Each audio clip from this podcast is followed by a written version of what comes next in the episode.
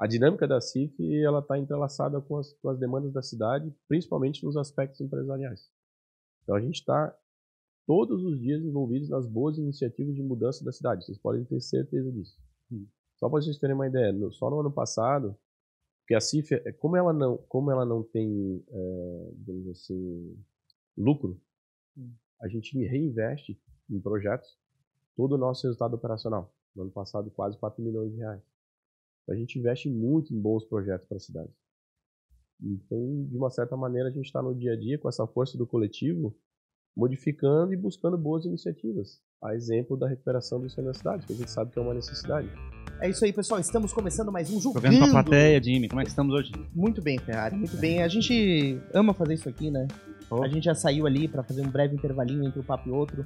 Já foi tomar um café com o pessoal. Gente que já participou do podcast, né? Isso, é. Eu acho muito legal que a gente faça uma conversa com as pessoas e é, o assunto da, do, de uma conversa que a gente fez um ano atrás. Eles começam a puxar o assunto de novo. E, tá é engraçado. e a gente tá também aí com uma missão pela frente que é o Summit, né? O Startup Summit. A gente tá. Tá aí resolvendo Me, esse... Mês louco, mês louco de agosto, né? Exatamente. Vamos falar um pouquinho disso hoje também, né? O nosso convidado também está envolvido nessa iniciativa, o Célio Bernardi, que é empresário e hoje é o presidente da ACIF, Associação Comercial e Industrial de Florianópolis, que faz um trabalho muito importante para fomentar o empreendedorismo e as iniciativas aí com os empreendedores da nossa cidade. Célio, seja muito bem-vindo. Honra, muito honrado de estar aqui com vocês. Obrigado, obrigado mesmo. É um prazer participar, a gente conversar aqui com o público. Acho que podia começar a receber. É, show de bola. É, podia começar o que é o ACIF, cara. Acho que o pessoal vai falar, tipo, ACIF, o que é a CIF? A CIF, uma entidade empresarial de 108 anos, vejam só. Uhum. Tem uma que tem uma, um aprofundamento com a cidade de Florianópolis assim, gigantesco, né? Para vocês terem uma ideia, a primeira agência do Banco do Brasil da cidade, ela foi capitaneada pelos empresários que participavam da CIF, da CIF naquela época. Nossa. Os empresários sentiam a necessidade de ter uma agência aqui em Florianópolis. Que ainda não tinha uma agência não tinha uma agência. É uma associação comercial. É, é a, a CIF é a Associação Comercial Industrial de Florianópolis. Sim. Hoje a gente diz associação empresarial, porque dentro de seus mais de 4 mil associados tem um mix de, de empresas que não são apenas do comércio e indústria, digamos uhum. assim tem uma gama bastante de prestadores de serviço. Né? Até porque o mercado mudou muito, a, a natureza dos negócios. Eu imagino que deve ter começado com a visão mais comercial, assim, mais, mais comércio, né? Exato, que é o, o que é o perfil que existia em Florianópolis na época, né? Então, uhum. para vocês terem uma ideia de algumas ações que a CIF é, ajudou a construir, a Philip Schmidt uhum. é uma das ruas em que a CIF brigou para que ela fosse fechada à época e teve uma pegar calçadão. O, é, se tu pegar o histórico, as, as pessoas não queriam que ela fosse fechada, porque os comerciantes na época diziam que poderia reduzir o número de pessoas que passariam por ali, porque tinha os carros e tal. Sim. E se na época se mostrou assertivo a briga por fechamento, porque isso demonstrou que era um local para que as pessoas pudessem ter uma experiência de caminhar pelas lojas e tal, e o consumo aumentou. Um shopping aberto, assim. Exatamente. Então, foi, essa é uma das conquistas que a CIF também, ao longo desses anos, é, pôde proporcionar para Florianópolis. E a então, própria ponte, enfim. Então o escopo, de certa forma, abriu. Teoricamente, qualquer iniciativa empresarial hoje está associando a CIF? Não entendi. Como? Eu é, tinha falado que tinha uma visão mais, mais de comércio, né? Sim. A CIF, e hoje em dia ela tem uma visão mais aberta. Ela tem mais aberta porque, como o empresariado mudou, tem, hoje com tecnologia, com os prestadores de serviço, hoje a gente tem uma gama de muitos associados que são prestadores de serviço, contabilidade, advogados são pessoas que efetivamente, dentro dos seus nichos de negócio, entendem na CIF uma oportunidade para se relacionar com outros empresários e poder se capacitar. Então, a CIF hoje ela tem muito esse viés de proporcionar ao seu associado uma trilha, por exemplo, de capacitação. Eu sou um desses casos, né? Legal. E como é que começa a tua história? Você é daqui de Florianópolis? É, como é que começou a tua, eu tua nasci, jornada? Eu nasci em Erechim, que é na divisa aqui. Mas nunca morei, com cinco dias embora. Sim. Fui para nascer porque é a terra do meu, do meu Erechim avô... no Rio Grande do Sul, não. É Rio Grande do Sul, é Rio Grande do Sul, é, é bem na divisa fronteira. de Santa Catarina. E terra dos meus avós, fui para nascer, é, fui para nascer, com cinco dias fui embora. Meu pai, à época, funcionário do Banco do Brasil, então a gente viajou bastante pelo, pelo, pelo, pelo nosso país. E até que a gente retornou para Floripa, daí com 17 anos, aí aqui comecei a desenvolver as minhas, as minhas atividades fiz a faculdade de Direito, mas assim, eu tinha certeza que eu queria empreender. Só que a faculdade de Direito, infelizmente, não te prepara para ter a cabeça de um empresário, de entender que o teu escritório é um negócio. É, hoje quase nenhuma faculdade prepara para isso. É, e, e, aí a CIF foi essa porta de entrada. Certa vez é, encontrei com, com um colega, ele disse, olha, cara, eu vou na, na, na CIF, eu até então não sabia o que era, ingressei no núcleo jovem. E aí lá eu comecei a entender que eu tinha oportunidade de um aprendizado que antes eu não tinha. Lá podia me relacionar com empresários que eram da área do marketing, da área de administração, de contabilidade, o cara que tinha um comércio. E ali a gente começava a trocar as experiências. Na CIP a gente faz muito o que a gente está fazendo agora. Conversar e trocar as boas práticas, né? Sim. De forma associativista. Como isso... você está resolvendo esse problema que eu tenho aqui, né? Exatamente. Isso permite com que a gente tenha um crescimento na prática. Então muitas vezes eu ia lá e dizia, pessoal, eu estou com o meu negócio aqui, mas eu não sei para onde ir. O meu primeiro planejamento estratégico, o primeiro, foi uma consultora da CIF que me ajudou. Eu disse, olha, eu não sei o que é esse negócio de planejamento estratégico. Eu tinha 20 e poucos anos, tinha saído da faculdade.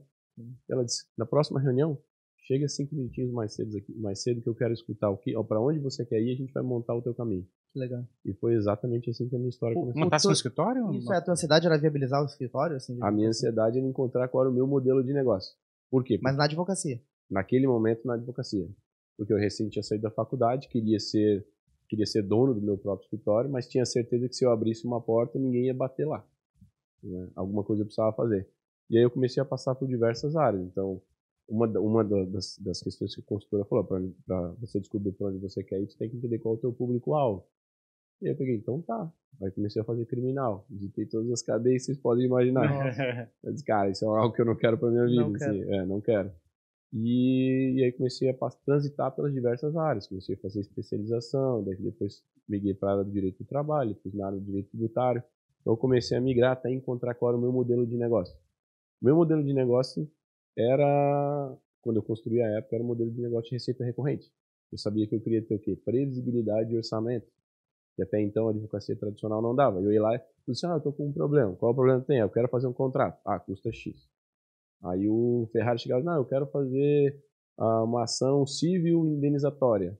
Demorava 4, 5 anos para o resultado chegar. Então eu disse, não, eu preciso construir um modelo de receita recorrente, que eu entenda qual é o cliente, e em cima disso eu construo um produto. Sim, encaixe no teu contexto. Ali. No meu contexto e na necessidade dele, ele me pague mensalmente por isso e venda o valor no serviço que eu entrego para ele. Aí, aí o negócio começou a crescer. É, é interessante isso, né? Porque, querendo ou não, todo advogado, né, que apesar de não, não, não ser um empresário necessariamente, mas ele é um empreendedor, ele, ele precisa viabilizar o seu negócio, conquistar cliente, construir o brand pessoal, né? Um advogado precisa trabalhar o seu brand para poder para as pessoas confiarem nele. Exatamente. E foi foi essa essa trilha de aprendizagem que a entidade me proporcionou. Foi essa trilha de aprendizagem. Daí eu comecei a ir em cursos em que efetivamente eu não tinha essa capacidade anteriormente. Então, eu comecei a fazer qual era o meu planejamento de negócio, comecei a montar qual era o meu brand, onde é que eu tinha que ser visto para aquele cliente poder é, me encontrar, desenhar qual era o meu modelo de proposta de negócio para ter essa receita recorrente. E aí, nesse, nesse aspecto, o escritório só começou a crescer. A CIF tem uma pegada de, então, de aprendizado, de ensinar, né? De chegar e ter esses cursos, essas consultorias? Sim, e, e para você ter uma ideia, na gestão passada nós capacitamos mais de 700 líderes, mais de 700 empresários que efetivamente tinham a mesma necessidade que a minha, que era se capacitar.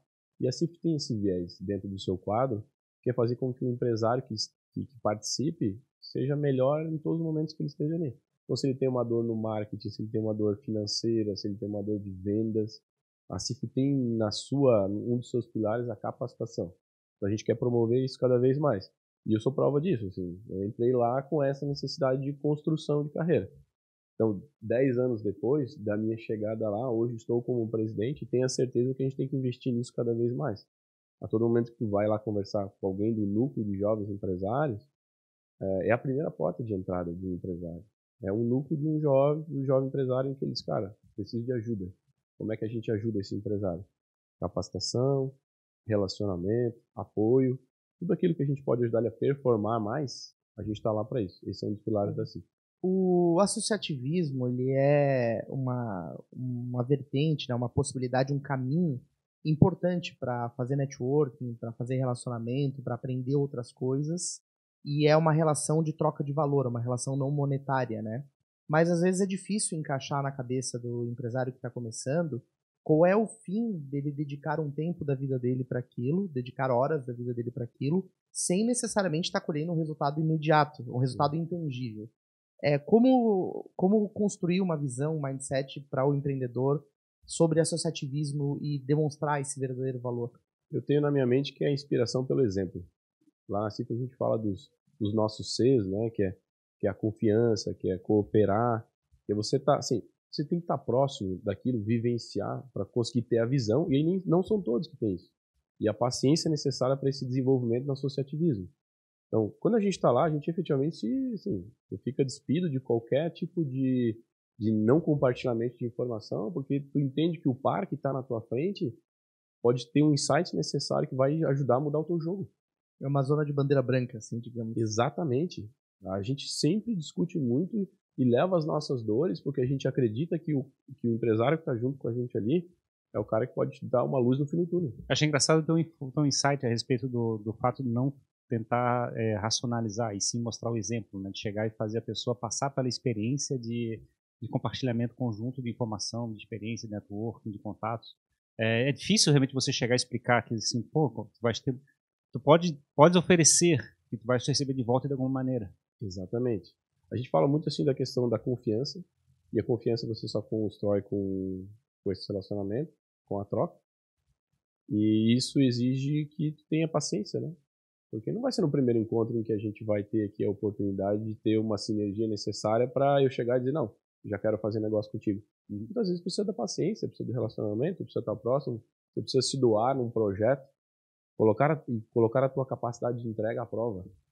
Sim. Eu me lembro até hoje que no Núcleo Jovem, assim, quando eu cheguei, disse assim, quem quer... A gente tinha um projeto que era muito legal que chamava é, Pizzaria Esperança, em que a gente participava da Feira da Esperança, que é um projeto que era da PAI. Sim. E todo o recurso que nós captávamos ali, nós, nós fazíamos a doação. Nós tivemos uma doação de 40 mil reais. Mas qual era o principal foco ali da formação? Era a gente abrir uma empresa em uma semana e fechava. Hum. Então a gente tinha que trabalhar lá toda a fachada de branding, de estoque, de compra de produto, de precificação. Eu disse, cara, eu quero estar dentro disso. É uma formação na prática.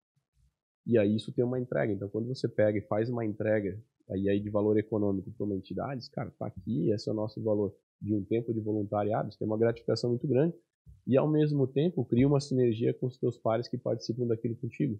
Então, a gente tinha lá 15, 20 jovens e nós somos amigos até hoje. Muitos negócios aconteceram dessa amizade, com certeza, mas isso faz parte daquele movimento que tu diz, cara, eu quero estar tá dentro, eu quero. E aí não são todos que têm esse perfil da paciência, né? O associativismo muitas vezes exige um pouco dessa paciência. Claro, é, tem que ter esse, deixar as coisas acontecerem, né? E o, e o, negócio do, é é, do, do escritório, que é, continuou? Como é que... Não, e então, aí eu, durante, eu, eu ainda sou advogado, né, habilitado pela OAB, mas durante 15 anos eu disse, cara, eu acredito que eu completei um ciclo aqui, construí um negócio muito bom, mas eu tenho uma paixão muito grande pela tecnologia, vou para outra vertente. né? Hoje, obviamente, que não participo mais da operação em si do, do escritório, tem outros, outros advogados que fazem isso, eu continuo com parte da sociedade, mas daí eu só retiro o lucro, não tenho Sim. mais um, um dia a dia. É, o dia a dia não faço mais. Então aí eu tenho uma empresa de tecnologia que ela tem um viés mais focado para o orgânico, para o SEO, assim, que olha muito para o pequeno empresário que tem a vontade de estar tá mais presente no Google. Então, ajuda ele a trabalhar esse aspecto dele estar tá lá na primeira página. E essa é uma paixão gigantesca que eu tenho, assim, porque é um, é um lado da tecnologia. De negócios locais, assim. Exatamente, que vem crescendo muito. Uhum. E é muito legal quando o teu cliente te liga assim, porra, meu telefone está tocando. Uhum. O que, que, que o time está fazendo aí que os clientes estão chegando? Então, fazendo parte dessa estratégia do pequeno, estratégia digital do pequeno negócio, tem também um pouco do, do, da sinergia da minha caminhada com a associativismo. Porque a CIF ela me permitiu assim um crescimento de olhar. E aí quando eu falo do exemplo, é muito legal porque quando você chega na CIF, você tem a oportunidade de estar com, estar com outros pares melhores que você. E aí é onde vem a inspiração, né? Tá, mas o que fez com que o Ferrari alcançasse aquele resultado? Ô Ferrari, divide comigo aqui qual, qual foi a tua estratégia lá. E a gente tem essa possibilidade nesse ambiente, numa troca, num café. A gente tem muito essa troca lá dentro. Isso permite com que a gente tenha crescimento, né? Eu achei engraçado que você, Maquia, passou por um desafio de tentar descobrir como é que você fala com o mercado e acabou fazendo daqui a pouco uma iniciativa onde potencializa as pessoas a falarem com o mercado através da estratégia digital. Eu achei engraçado que parece que foi o problema inicial no começo que te levou a fazer esse novo projeto. Fez o ciclo, né? é. É, é, é, um pouco dessa leitura, é um pouco dessa leitura do, do amadurecimento que a gente tem, mas acho que passa muito pela provocação que vocês fizeram da questão da paciência, né? É. Ah, tem que ter paciência. E esse, esse lado do Maquia de chegar e fazer, digamos, uma pessoa é, comunicar, né? De chegar e conseguir passar um recado do diferencial que está construindo, do produto que ele fez, coisa parecida. É, naquela, se está permeando na tua, tua vida basicamente esse lado, né? De chegar e construir alguma coisa desse lado. Uhum. É, como é que estás vendo isso aí? Tipo, o digital Maquia apareceu, é uma novidade, estás querendo participar disso? Como é que estás vendo esse lado? Eu vejo que esse lado já é uma realidade, né? Está consolidado, a gente precisa fazer com que o pequeno tenha essa aproximação. Até na minha fala, quando eu fui pensar muito no que eu queria transmitir para o nosso pequeno associado, que é grande parte desses 4 mil, eu falei muito em inovação, mas a gente precisa desmistificar um pouco dessa inovação para o pequeno empresário, porque ele precisa estar nesse caminho, né? E muito do que eu venho construindo é com base nas respostas que o próprio cliente já tem, mas que a gente precisa chamar ele para ação. E é nesse caminho que eu venho incentivando muito, principalmente daí como presidente da CIF, para que ele ele venha para ação e faça acontecer em cima de um cenário que muitas vezes ele não participa. Então, nesse tipo de liderança que a gente exerce hoje de foco lá, eu penso que é um dos caminhos para a gente conseguir mover uma economia local que precisa estar inserido nesse ambiente de inovação. Eu tive a sorte de ir para, incentivado pela CIF, por um grupo de empresários, de ir para Nova York participar de uma da maior feira de varejo do mundo. Não é o meu mercado, mas eu falei, cara, já que eu tive o convite, Sim. eu vou. Qual que era a discussão lá? Experiência do cliente. Então, nos Estados Unidos, eles já estão passando por uma fase em que eles estão discutindo por que, que o cara tem que sair de casa para consumir no comércio local. Porque a facilidade do celular hoje, de claro. você comprar. Não, é aquela história, né? Você comentou da, da do teu negócio para negócios locais, né? E hoje Uh, o cara tá. Eu moro aqui, mas eu acho pelo Google o mercadinho da esquina. Uhum. Né? Eu, eu, me conecto com a padaria pelo Instagram. Exato. E isso está acontecendo muito, né? Essa, esse tete a tete ali, cara a cara, tá, tá, tá escasso, né? Tá acontecendo muito, mas a discussão era o seguinte: é, alguns bi de dólares deixaram de circular na economia justamente pela facilidade com que a tecnologia estava entregando para as pessoas consumirem em casa.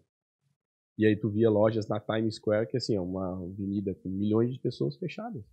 Então a discussão do evento era como é que a gente atrai as pessoas novamente para a experiência local, para o negócio local, porque é o que tu disse, tá no teu celular, te conectou, muitas vezes vai chegar na tua casa muito, muito é, rápido. É, e eu posso comprar daqui, eu posso comprar do outro lado da cidade, né? Não, pouco importa de onde está vindo. do outro lado do mundo. Ou do outro lado do mundo. Pouco é? importa de onde está vindo. Exatamente, exatamente. Então eu tô trazendo essa discussão para a gente conversar com, com o nosso comércio local. O que, faz o Jimmy, o Ferrari sair de casa hoje para consumir, por exemplo, num restaurante, num café ou comprar uma vestimenta numa loja? Cara, o que, que faz? Tem que se é. discutir isso. É, e os adolescentes ainda por cima estão cada vez mais presos no próprio apartamento ou casa, né? Tipo assim, se a gente já passou por uma experiência de ficar um pouquinho mais preso em casa, o adolescente parece que ele já nasceu para ficar preso em casa, né? Ele não está nem querendo sair para nada. Tem muito desse reflexo. E o que que, e o que, que se discutia lá? É, nessa experiência e ambientação. Então, por exemplo, tem lojas que toda a parte de iluminação, de posicionamento da mercadoria e tal, ela é destinada para homem, porque eles estudaram o comportamento masculino da forma que compra, o homem chega, pum, pum, pum. Sim. Eu quero aquilo, tchau, paguei. Vai embora. embora. Já a ala feminina, com outro tipo de iluminação, assim, assim, assado. Por exemplo, nós somos numa loja, eu não lembro o nome dela agora, mas dentro da loja tinha ali toda a parte do que eles, do que eles vendiam de roupa e tal. Tinha bar, restaurante, aplicação de botox, maquiagem, cara, tudo. Eles, é, o que é o, manager da loja disse foi o seguinte: quanto mais tempo ela permanecer aqui, quanto mais experiência ela tiver, mais chance a gente tem dela voltar. Parece uma que é a estratégia de site, né? De como é que eu boto tudo aqui nessa página para poder ficar, ficar não sair da página. Estratégia de cassino de Vegas, né? O cara fica lá dentro no Estudo do cliente. Sim. Eles estudam o cliente o tempo todo. Então, assim, acho que como presidente eu tenho essa oportunidade de fazer essa provocação para o nosso empresariado aqui. E hum. Florianópolis tem uma característica, assim, como morador e viver aqui na cidade, a gente vê ao longo do tempo a mudança, né? Floripa não era uma cidade que necessariamente te convidava para a vida urbana, para a rua. É, claro, praia durante o dia e tal. Turismo, mas, né? É, uhum. exato. Mas assim, quem morava aqui não tinha um, bar para ti ir na calçada, Uh, sábado à tarde tudo fechado, não tinha mais nada aberto e tu, a gente viajava para outros lugares e pô, a vida continua, entendeu? É, uhum. não, não para de funcionar. E Floripa mudou muito nisso. Hoje tu sai à, à tarde, à noite, tem boteco na rua, tem mesa na calçada, tem a coisa tá crescendo, a cidade está convidando as pessoas para sair, né? É. Eu acredito que o ambiente, que, o, que os empresários estão com os olhares para esse ponto. A gente precisa proporcionar isso. Falou isso, agora eu me lembrei de uma passagem que a gente tem da história da CIF, em que a CIF brigou para que o comércio ele pudesse abrir no horário do meio-dia, por exemplo. Teve um período em que era como em algumas regiões da Europa lá que fecha, né? Sim, fecha meio-dia. É, e aí é uma briga gigantesca. Não, mas tem a. O restaurante fechou para almoço. Bem esse aspecto. E acho que tem essa evolução do, do, do, que tu acabou de fazer, né? É, assim, tem coisas que a gente vê na, na cidade que tu vê que, pô, se esse negócio tá vindo para a cidade, significa que as pessoas que estão aqui, a cidade já tem um porte para consumir isso e para manter esse negócio aberto. Né? Então tem marcas que tu vê que vieram para Florianópolis e que isso é um sinal de que a cidade tá com um apelo diferente. Né? Exato. E eu acho que um dos reflexos disso é o que a gente está vivenciando nesse mês de agosto, que é o Floripa Conecta. Historicamente, Florianópolis, mês de agosto, era um mês de, de baixa adesão. Né? Frio. Né? Era um mês. Era um mês de desgosto, costumavam falar, né? E em agosto agora, a partir do dia 1 nós temos até o final do, do, do, do, mês 168 eventos na cidade. Nossa. Até cancelamos o frio, né? Estamos é, camiseta. O frio foi o único evento cancelado. Né? de certa maneira é bom, né? Clima agradável para a gente poder circular. E é isso. Florianópolis está com essa efervescência e, e, e acredito que as entidades empresariais estão fazendo com que essa pujança aconteça. E assim faz parte disso. Como é que foi a tua caminhada? Bom, você fazia parte do núcleo jovem ali da CIF, experimentando tudo isso, mas isso. até então o teu olhar não estava voltado para a entidade, estava voltado uhum. para o que a entidade pode te ensinar para você levar para o mercado. Esse era o teu posicionamento. Isso. Em que momento você passou a olhar para a entidade? Em que eu percebi que eu tinha que retornar para a entidade tudo aquilo que ela estava me dando. Esse, era, esse, esse, esse para mim foi o ponto-chave de virada. Eu preciso estar aqui dentro para que outras pessoas tenham a mesma oportunidade que eu tive e liderar esse processo. Então, quando eu entrego a coordenação do Núcleo Jovem, que a época era o presidente Luque Pinheiro, eu disse, presidente, cumpri a minha missão. Se tiver uma nova missão, eu fico. Se não tiver, siga o meu caminho. Ele disse, não, nós temos, eu tenho uma nova missão para ti, eu quero te preparar para uma missão interna. Então, ele me convida para uma diretoria em que eu tinha que olhar para a experiência do cliente dentro da CIP. Como é que ele se associava, uma parte de gestão. E aí fiz uma entrega na gestão dele. Quando vem a gestão do Rodrigo Rossoni, eu assumo então a liderança das nossas seis regionais. A CIF ela ela está além da regional centro, onde ela está na região centro, ela está postada em outros, ela tem outros seis escritórios. Então a gente tem um escritório em Canasvieiras, um nos ingleses, um no continente, um na Lagoa e no sul. Aí eu digo, pô, mas para quê? Para estar tá mais próximo do cliente, do empresário.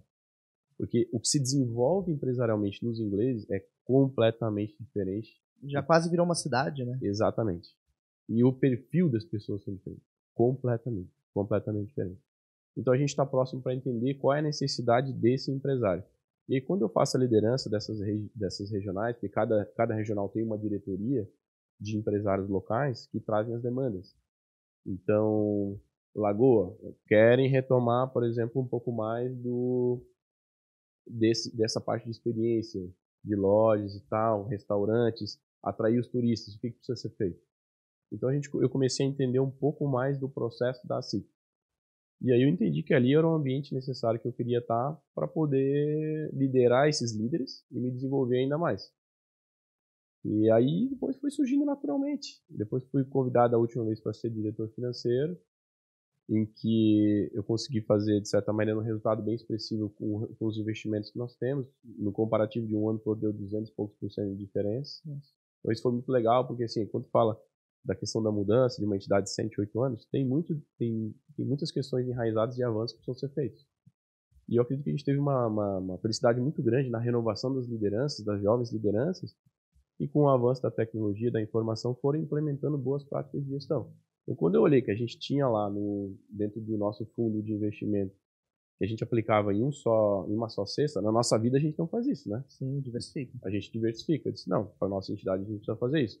Só que lá a gente tem toda uma governança, tem conselho, então a gente foi foi uma prova de fogo para aprovar uma política também onde a gente permitisse que nós buscássemos novos parceiros. E aí diversificamos e depois veio a diferença de rentabilidade. Então isso também deu uma chancela necessária de preparação para que eu pudesse alcançar a minha presidência. Como é que é o tamanho da, da CIF? Assim? Quantas pessoas estão envolvidas dentro da iniciativa? A gente tem próximo de 70 colaboradores efetivos que são contratados, são CLTs, dentro do seu quadro técnico. Então a gente tem executivas, gerências, né? financeira, marketing e redes e projetos. E aí vem as coordenações e os nossos colaboradores, né? E vem a parte mais operacional. Isso de colaboradores.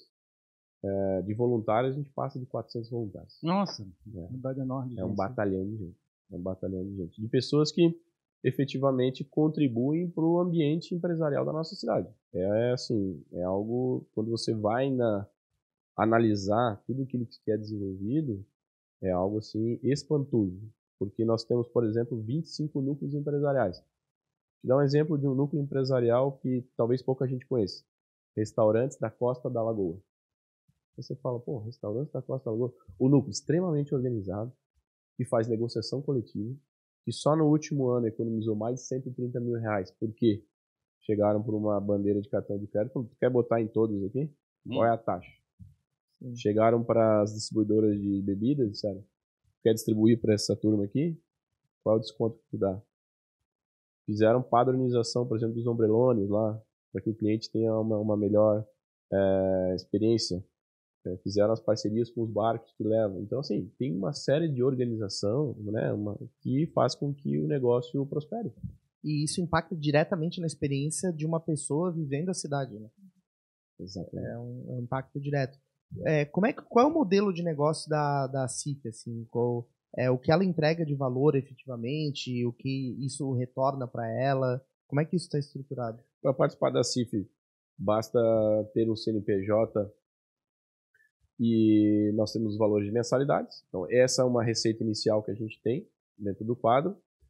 E, de outro lado, a gente tem as receitas com produtos para dar mais competitividade e que a gente negocia também coletivamente. Então, por exemplo, uma coisa é o Célio chega lá e dizer, olha, plano de saúde, eu queria um... Qual é o plano aqui para a minha família? Ah, custa mil. Tá, mas se eu tiver aqui 4 mil CNPJs comigo, quanto é que custa?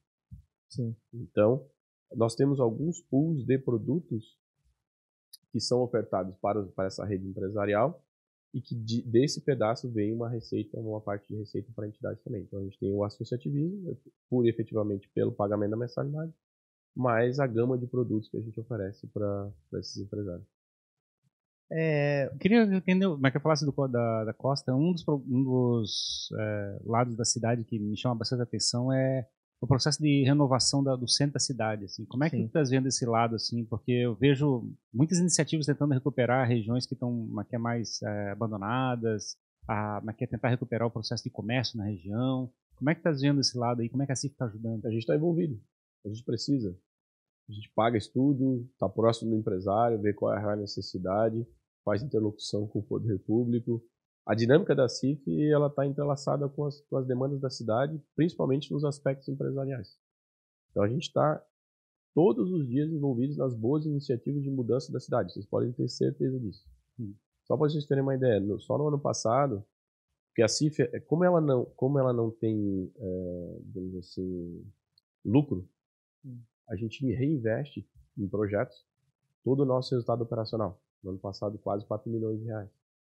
A gente investe muito em bons projetos para a cidade.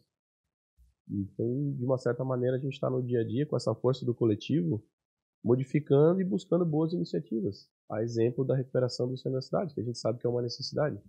Porque precisa fazer com que as pessoas voltem a circular para que o comércio tenha esse fôlego, né? Sim. Você vai para um ambiente que está abandonado, que não tem atratividade, não faz bem para ti, não está seguro para tua família, tu não vai frequentar. É impressionante o mercado público lá, como aquele negócio tá, teve uma reinvenção, né, processo de construção daquele espaço, fechar aquele ambiente, aquele negócio lá tem mas que é vida o ano todo.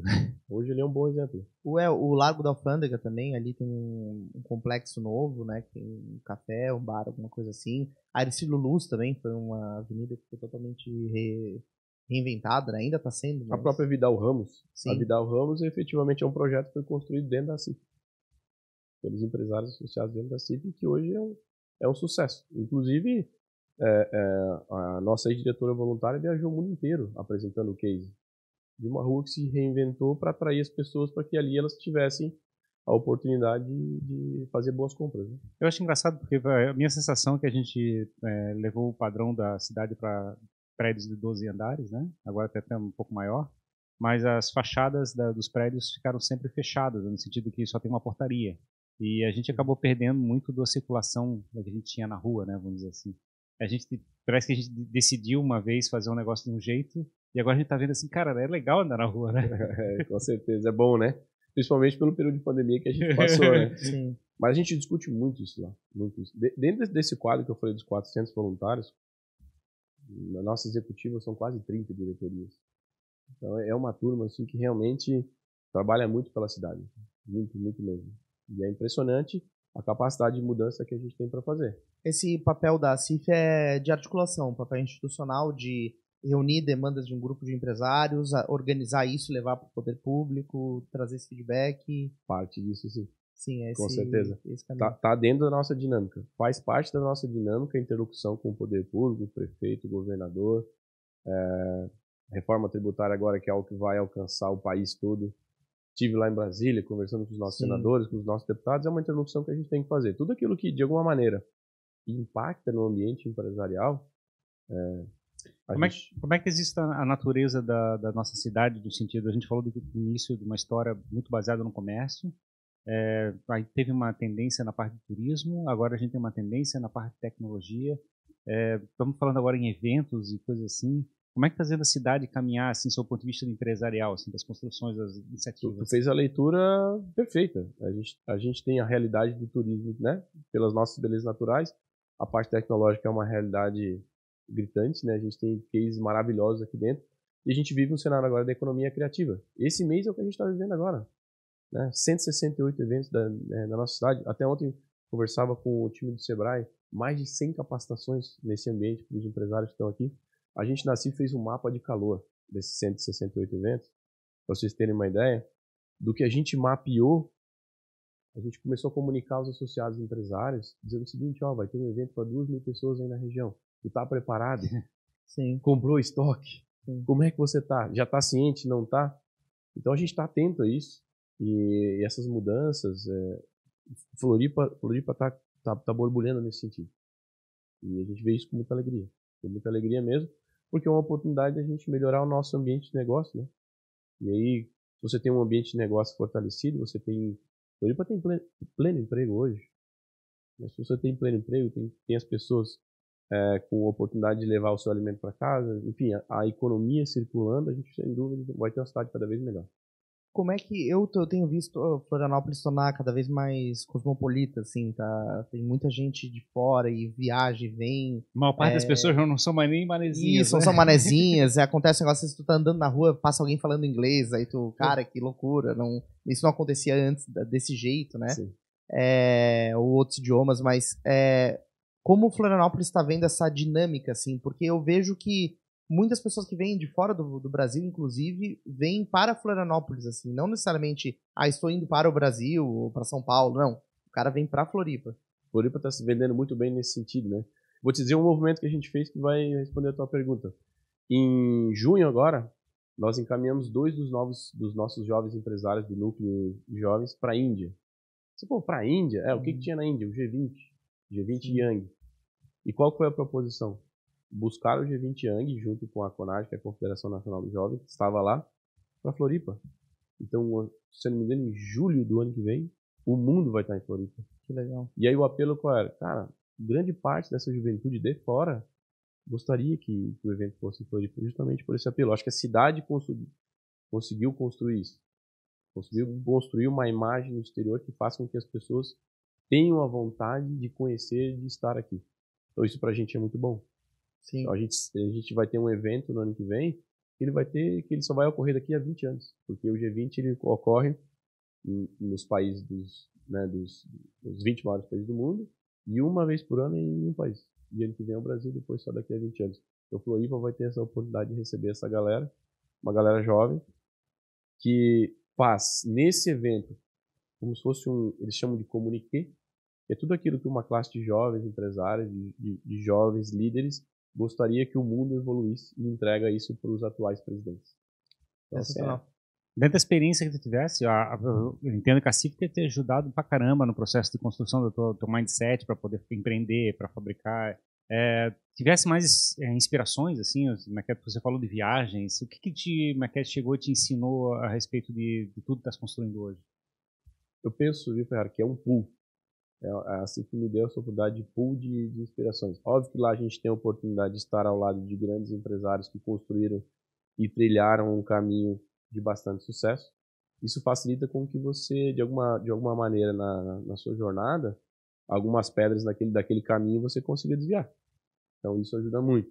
As viagens internacionais, que a gente tem a oportunidade de participar pela CIF, no movimento jovem especificamente, eu mergulhei de cabeça além de participar do núcleo jovem da CIF e liderar o núcleo, a gente tem o maior movimento de jovens empresários do Brasil em Santa Catarina, chamado CEGES, que é o Conselho Estadual do Jovem Empresário. Então, Santa Catarina eu conheci praticamente inteira. Só que qual que é a vantagem de você viajar sendo bem recebido por outras, por outras pessoas, né? Na casa delas. Cara, elas te apresentam tudo. Então, era muito bom. Porque eu ia para Dionísio Cerqueira, chegava lá e era recebido por um grupo de pessoas daquela cidade que me apresentavam todas as oportunidades, qual era o prato da cidade, ou enfim, sabe? Uma experiência de vivência gigantesca, assim. Então, eu, eu penso que é, um, é, um, é uma soma de fatores, de oportunidades que a gente tem, participando desse ambiente, que faz com que a gente só cresça. Só cresça.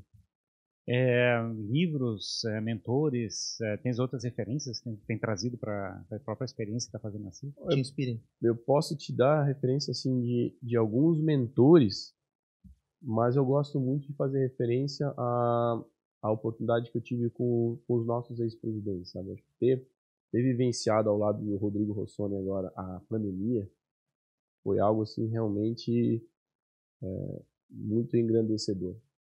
Porque eu consegui ver na prática alguém que efetivamente viu uma realidade acontecer de empresas fechando, a gente sentado numa mesa e dizer o que a gente faz agora para que o pequeno empresário sobreviva? O que nós vamos fazer? E ele liderou o movimento chamado é, Reage SC, e só para vocês terem uma ideia, a CIF, naquele momento, sob a liderança dele, para mim foi muito marcante, assim, porque foi uma reunião de muitas lágrimas, que a gente precisava fazer alguma coisa para as pessoas.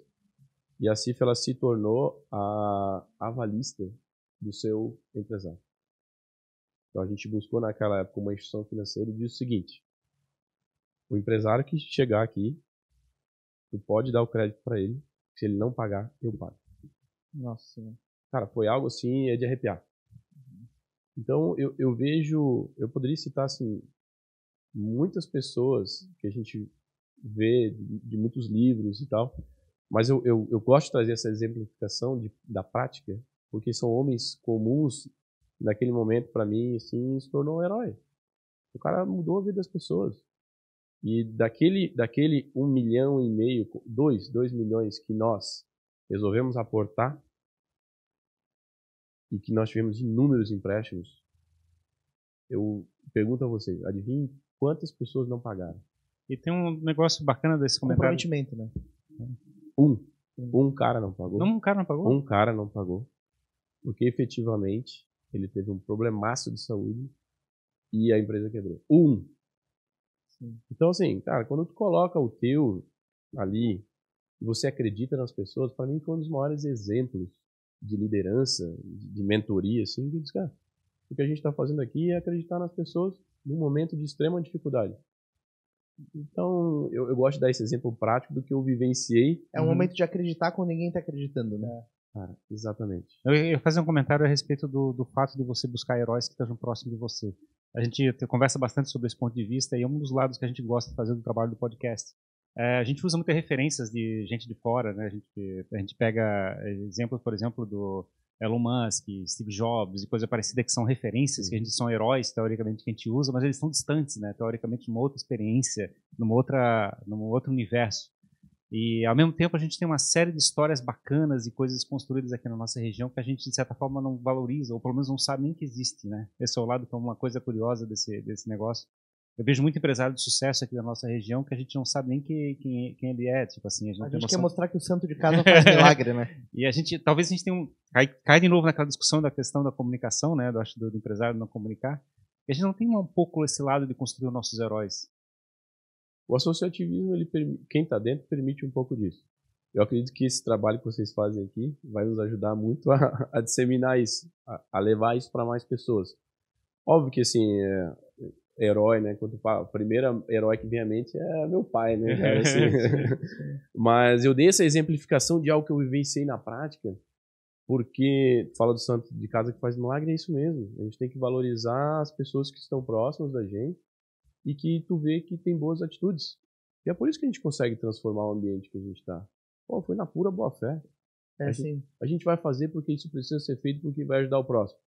Cara, eu ouvi aquilo, eu falei, pô, uma das maiores lições assim que pô, a gente não poderia fazer nada. Dizer, cara, a gente vai botar, mas e se o cara nos der um calote? Eu nunca passou isso pela cabeça. Nunca passou isso pela cabeça. A gente está fazendo isso pelas pessoas porque o momento exigia. Isso é liderança, cara. E eu falo todas, as- todo, todo, todas as vezes que eu falo isso para minha digo, ou a gente lidera, ou a gente é liderado. Então, se a gente tem a oportunidade de construir um bom projeto que vai transformar a vida de alguma pessoa, vamos fazer.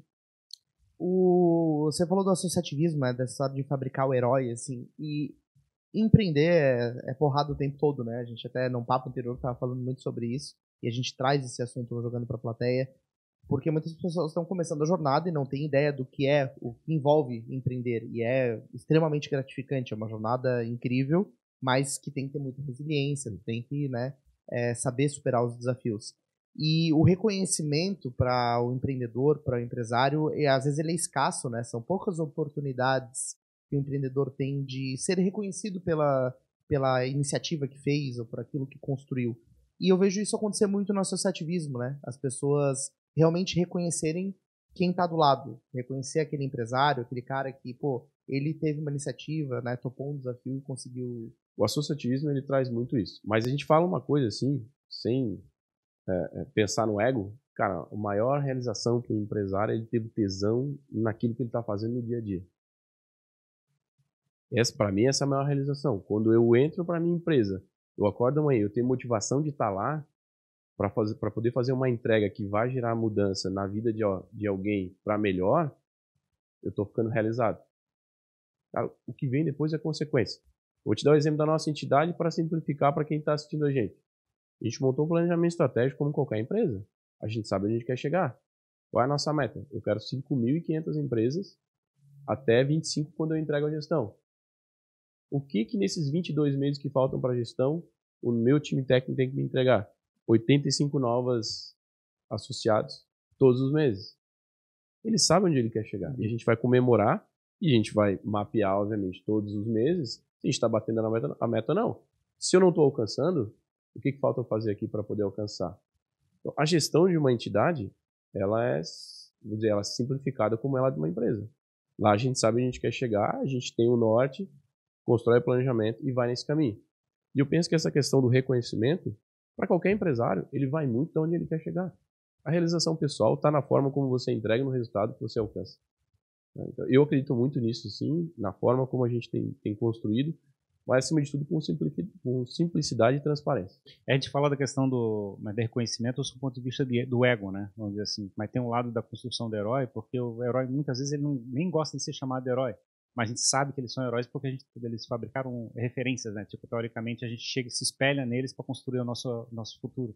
E eu acho legal a gente que descobrir essas maneiras de chegar e não ficar satisfazendo o ego, mas satisfazer a, a necessidade das pessoas de terem referências para a construção de um futuro melhor. É, exato, né? O reconhecimento ele dá, uma, dá visibilidade para boa iniciativa e gera exemplo, Ah, né? Sem dúvida.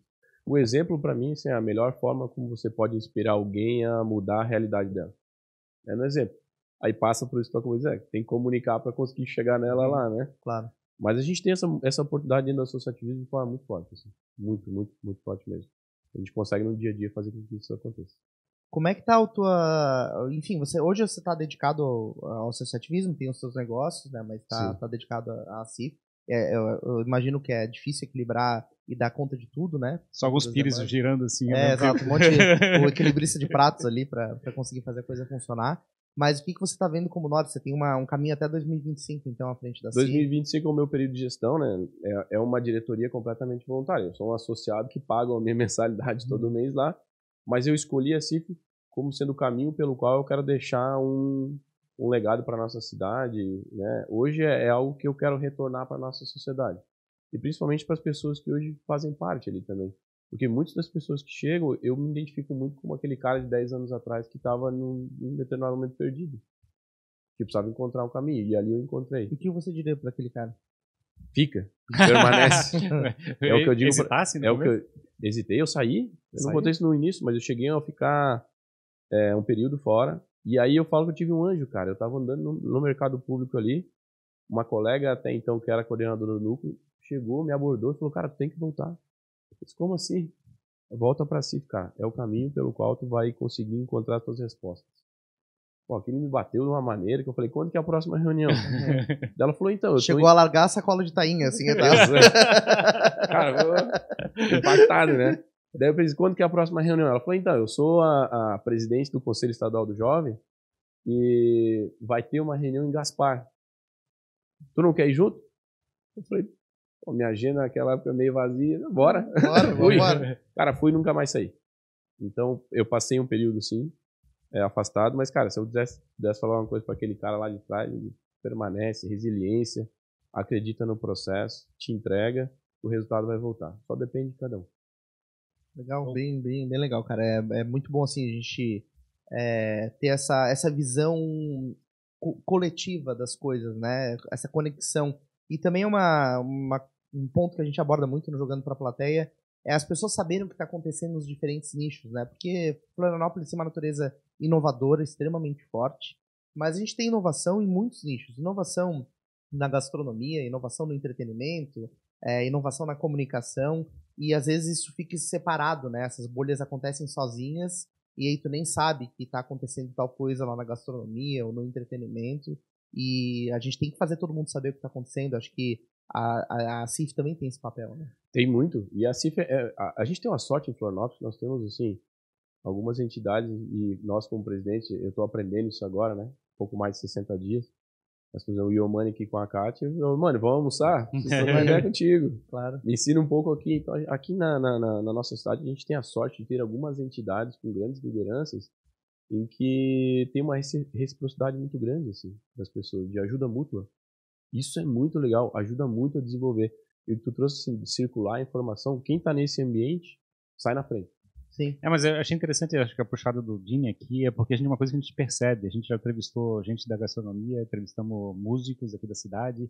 É, eu achei engraçado porque a gente, de certa forma, tem umas certas bolhas, né? Assim, tem uma bolha de tecnologia que tem aqui nessa nossa região, aí tem um lado um pouco de gastronomia, que talvez esteja no centro, talvez esteja no, nas praias, e a gente, de certa forma, parece que a gente não se fala, assim, como se fossem dois universos separados. A gente talvez seja um pouco ainda é, bicho no mato, né? É, é, talvez ficar muito concentrado na própria bolha, né? É interessante, assim, porque a gente, da visão do podcast, né, de ouvir as pessoas que sentam aqui para conversar com a gente, a gente.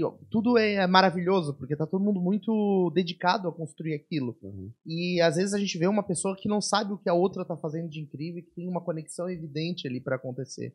Então eu, é essa, isso que a gente quer. Eu tô tentando fazer um caminho inverso, assim. Porque é, praticamente eu tenho contato com todos os presidentes das, das entidades, seja a Brasel, CDL, a CAT, e a gente tem conversado muito sobre o que se passa em Floripa e quais são as boas iniciativas que a gente pode trabalhar e, fazer a convergência. Isso, isso é Exato. é legal. Esse é o desafio. Eu acho, é. que, eu acho que o próprio Floripa Conecta tem essa pegada, né? É. De chegar e pegar vários elementos do, da chamada economia criativa, né? E botar todos historicamente no mesmo espaço. É, e, e para vocês terem uma ideia, no Floripa Conecta, os três são parceiros, né? São parceiros do evento. A CIF, CDL, a CAT, a Prefeitura e o SEBRAE. Sim.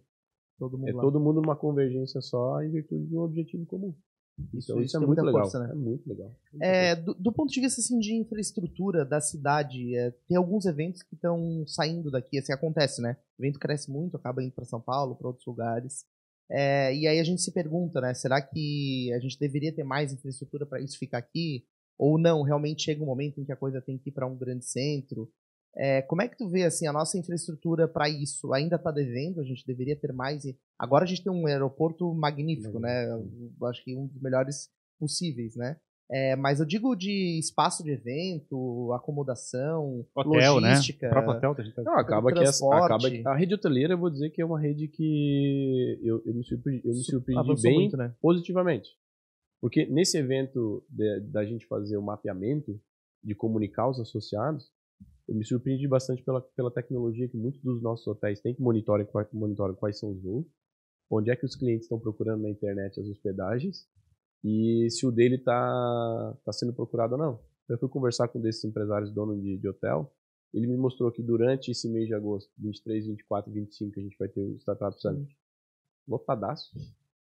E que as pessoas que estão vindo começam já a procurar o norte da ilha e um pouco do continente para poder fazer hospedagem, porque a região central já não tem mais. Né? Mas nesse aspecto, assim, é, é positivo. Com relação à infraestrutura, é, quando um evento sai, começa a chamar a atenção de talvez uma deficiência que a cidade precisa olhar e desenvolver Sim. né? E quando a gente olha ali para Balneário, existem grandes eventos que estão acontecendo ali que efetivamente poderiam estar ocorrendo em Florianópolis. Eu acho que essa é uma discussão que a gente precisa ter com, com a turma toda. Botar Uhum. todo mundo na mesa e discutir bem. É, talvez os nossos espaços para evento, né, sejam espaços que estão dimensionados para uma realidade que já não é mais a que, a que existe, né? Exatamente. Aí passa por investimento, passa por modernização. Acho que seria um próximo passo, assim, para Porque também você ancorar um grande evento e ter um espaço capaz de fazer isso faz com que tudo, todo o resto tenha que se resolver, né? Assim, ó, o evento vai acontecer aqui, então se vira, constrói É. hotel, tem que arrumar o transporte. Exatamente. Tem uma, tem uma seara que eu queria até discutir sobre esse ponto, porque tem alguns estados do Brasil que, teoricamente, são, como é que é, tem muito poder político, né? De certa forma, traz muito dinheiro público para poder fazer iniciativa de infraestrutura. É, a gente está falando de Rio de Janeiro, Nordeste coisa parecida. A gente tem uma tradição aqui no nosso sul de a gente tentar fazer tudo sozinho, né? Exatamente. Essa é uma discussão boa do quanto que volta para cá, né? pois é. É, pois é, dá, dá, dá pano pra manga. A gente, a gente gostaria que voltasse mais, né? É. Com certeza, a gente manda bastante lá para Brasília e nós aqui gostaríamos, Santa Catarina, que sem dúvida mais investimentos nós tivéssemos aqui no nosso, nosso estado e nossa capital principalmente, né? Uhum. Mas uma, uma coisa que a gente vê, assim, que o nosso, nosso time, a, a nossa turma aqui, o DNA é de, de pessoas fazedoras, né? Exato. É, é de gente que faz acontecer, cara. É impressionante. É impressionante. Temos empresários aqui que constroem negócios que vão a bi, quando vê 5, 6 anos, os caras estão com um negócio de bi. E assim, eu viajo bastante pelo Brasil, é difícil a gente ver iniciativas como a gente tem aqui. A gente tem um, a gente tem um time muito trabalhador, assim, de pessoas que realmente fazem. E a proximidade também, né? Eu, eu tenho alguma relação com o universo em São Paulo, por exemplo, né? Conexão em São Paulo. E as pessoas lá são, por exemplo, são muito mais distantes. Acho que isso é comum de qualquer grande centro. É muito mais difícil você se conectar com quem você precisa. E em Floripa, não. Floripa, todo mundo conhece todo mundo e você está normalmente a uma pessoa de alguém que você precisa falar. E isso tem um poder muito grande, porque o networking é muito mais vivo, né? Nem que tu espere o cara na rua para abordar ele, Cara, isso é, consegue. isso é transformador. Eu, eu tive um exemplo na terça-feira disso. Recebi três é, pessoas que criam uma agenda com o presidente da CIP. Aí elas, eram três mulheres, elas sentaram na minha frente e disseram: Nossa, como foi fácil a agenda com o presidente da CIP. Eu falei: Que bom, né? Que bom, que bom porque o meu discurso. Deveria ser mais difícil. Eu, é, eu falei, que bom, porque o meu, o meu discurso depois era o seguinte: portas abertas para os associados e quem quiser conversar comigo. Claro. Agendar uma conversa, tô aqui, Tô pois não, aqui, porque eu posso ajudar. não. Sim, sim. Mas é isso que você falou, é. a gente tem essa oportunidade. Não passa aqui. por 37 secretárias e não sei o quê, e, É. e não, não, não consegue chegar, né? Eu acho que esse, essa conexão é que faz a coisa acontecer mais rápido. Faz a coisa acontecer mais rápido. Essa, esse, sem dúvida, é um diferencial muito grande. Como é que tu vê o, o Florianópolis daqui a uns 30, 40 anos? Olha, a gente, a gente vai ter até um evento que a gente vai discutir isso. Mas eu gostaria de. Que, bom, eu tenho um filho de três e quero ser pai novamente. E eu gostaria que fosse uma cidade realmente que ele pudesse ter muito orgulho daqui morar, que ele tivesse uma qualidade de vida muito boa, que ele tivesse boas empresas que ele pudesse se inspirar, eh, se inspirar boas pessoas que ele pudesse se relacionar. E eu vejo que a nossa capital, assim, primeiro a gente tem a sorte de ter pessoas aqui, assim, é, únicas. Eu posso chamar únicas. Porque o trato aqui é muito bom de se viver, né? Então a gente tem uma qualidade de vida muito boa. E o que eu, cara, trabalho todos os dias e espero que a gente tenha realmente uma cidade que, consiga manter a sua cultura. Né? A gente tem uma cultura muito viva, maravilhosa aqui. E que seja um lugar excepcional para a gente se desenvolver e viver e que seja feliz aqui. Que eu, que eu Como é que é o, o receio de, como é que é de crescer demais, né? A gente tem uma certa, a gente tem uma ilha, né, de certa forma limitando. Tem muita iniciativa acontecendo já no continente, né, para poder crescer de certa forma. É, tem muita gente te- tentando talvez é, pegar um pouco do, do sucesso que a gente tem construído aqui, né? Então tentando chegar e migrar para cá e coisa parecida. Então talvez o risco de um crescimento exagerado, será? Não? Eu acredito que não. Porque não É. tem pra onde crescer, né? Acho que isso é uma, é uma sorte nossa, né? Exato. É uma, uma grande parte da cidade é, é uma ilha, né? Então, acho que isso tem a. Acho que o crescimento desordenado é mais difícil de acontecer aqui. Com Eu certeza. dessa maneira. E eu, eu vi a apro- a aprovação do, do, do nosso plano diretor agora, que está em fase de, de- de- de- como é que é, da legislação e tudo, da regulamentação, né? Com muito bons olhos. Assim, o regramento de uma cidade, se ele tiver claro, a gente vai conseguir responder essa pergunta de 2030, 2050 de maneira muito fácil, porque se a gente sabe as regras para poder se construir, do quanto, de qual espaço, Tem como projetar, né? tu projeta. E aí tu vai efetivamente conseguir colocar lá na frente se vai se efetivamente vai ter a capacidade ou não. Mas eu acredito que aqui a gente tem tudo para para continuar tendo essa qualidade. Tem hábitos que você mantém, assim, na, na tua jornada? Coisas que você gosta de fazer, de repente até associados à cidade, é, que façam parte da tua rotina, assim, coisas que te fazem bem? Eu tive que mudar muito a minha rotina em virtude desses novos desafios, né? Então, além das duas empresas ter mais essa função, preparar muito o mental e o físico, né? Então, eu pedalo quatro, cinco vezes na semana eu pedalo porque é uma atividade que eu gosto muito A cidade está se preparando para receber o pessoal. É, hoje de manhã eu saí de casa, fiz a beira-mar sul todo e fui até o aeroporto. Do aeroporto voltei e fui para casa. Quer dizer, sem carro, sem nada por ciclovia. Eu estou preparando o corpo para poder aguentar a, a jornada, que é puxado, né? Então a gente precisa desse aspecto. É, o tempo de qualidade com o filho faz com que eu tenha uma diferença né, com a família para suportar também um pouco do dos- do estresse, né? De construir obviamente essa caminhada, porque a presidência envolve muitas coisas. E eu, eu acredito que a cidade ela nos, nos permite também assim é, parques. Isso é algo que eu tenho privilegiado muito assim. Com família, né? Não tem muito hoje não consigo muito ter o hábito de uma vida noturna, então Sim, sim. é, mas a- a- e aí eu também faço faço vôlei, jogo vôlei de praia. Ah, legal. É, faço quinta-feira à noite, eu jogo duas horinhas no meu vôlei de praia. Então, estou buscando cuidar muito do corpo, alimentação, para conseguir aguentar o ritmo, né? É, isso é basicamente o que, o que eu tenho feito. Assim. Esse é um lado que a gente tem buscado bastante, essa questão de cuidar da alimentação, da qualidade de vida. É um dos elementos que a gente quer tentar passar no, na comunicação aqui do Jogando para a Plateia, tem esse lado, né, de chegar e fabricar esse propósito, né, de chegar e construir alguma coisa, mas cuidando de si mesmo, né, não chegar e ficar sofrendo e construindo, sem, como é que é, sem vida, né, sem construir uma vida saudável. Quando, quando foi feito o convite para a presidência, o nosso atual diretor financeiro, Thiago, Thiago Amorim, que é, assim, é, é- é um cara que me inspira muito, tá lá do meu lado, me inspira muito. E ele fala, cara, se não cuidar do corpo, da mente, não vai aguentar o ritmo. Então, cuida de ti. Faz aquilo que tu gosta. Pô, eu gosto muito de pedalar. Então, bora, vamos pedalar. Então, é não o se negligencia, né? fica foco, né? Foco, e aí tem que ter um pouquinho de disciplina, né? Sim. disciplina, acorda de manhã, faz a rotina e vamos fazer o dia acontecer. É, é assim que eu tenho, que eu tenho praticado. Simplicidade e vambora. Sensacional, é isso aí. Obrigado, Célio, pela tua vinda aqui, né? Por compartilhar o teu tempo com a gente, compartilhar os planos da, da CIF que impactam diretamente na cidade. É, você tem o hábito de postar nas redes sociais as tuas atividades, o teu dia. Tô começando agora. blogueirinho, vai virar blogueirinho. Ué, que tem Ó, um o pessoal riu ali, acho que a galera eu, tô ali tentando, está... eu, eu fui estimulado por um, por um Topo- time. Topázio, Topázio é referência. Tô fazendo Topo- referência boa. Referência boa. Tô sendo estimulado por um. Eu sempre tive uma vida privada mais, mais fechadinha, assim, mas tô sendo muito estimulado de melhoria nessa parte também, né? Porque querendo ou não, a gente falava dos exemplos, eu acho que é uma oportunidade a gente passar Claro. alguns exemplos para quem tem tem o interesse em ter um pouco mais de contato com a gente pelas redes sociais, né? Eu tô sendo estimulado e preparado, capacitado por, pelo nosso time da CIF ali, e tem me estimulado bastante a também desenvolver um pouco mais esse lado. Então, tô lá nas redes sociais da arroba cif.floripa, nas minhas pessoais também um pouco menos, Uhum. mas tô, tenho sim. Acho que é algo importante pra O gente. pessoal pode seguir lá, a gente vai deixar os links aqui pro pessoal acompanhar a tua pedalada aí diária. vamos junto. Na É verdade, eu quero convidar para que vamos junto. Vamos fazer essa pedalada junto. Pô, agradecer vocês. Imensamente honrado O papo fluiu aqui de forma muito rápida, o tempo, né? Passa rápido aqui. Obrigado. Honrado e à disposição de vocês lá também, no que vocês precisarem. Conta com a gente. A gente tá, tá indo pro mesmo lado, né? Fechado. É Fechado. isso aí. Obrigado. Fechado.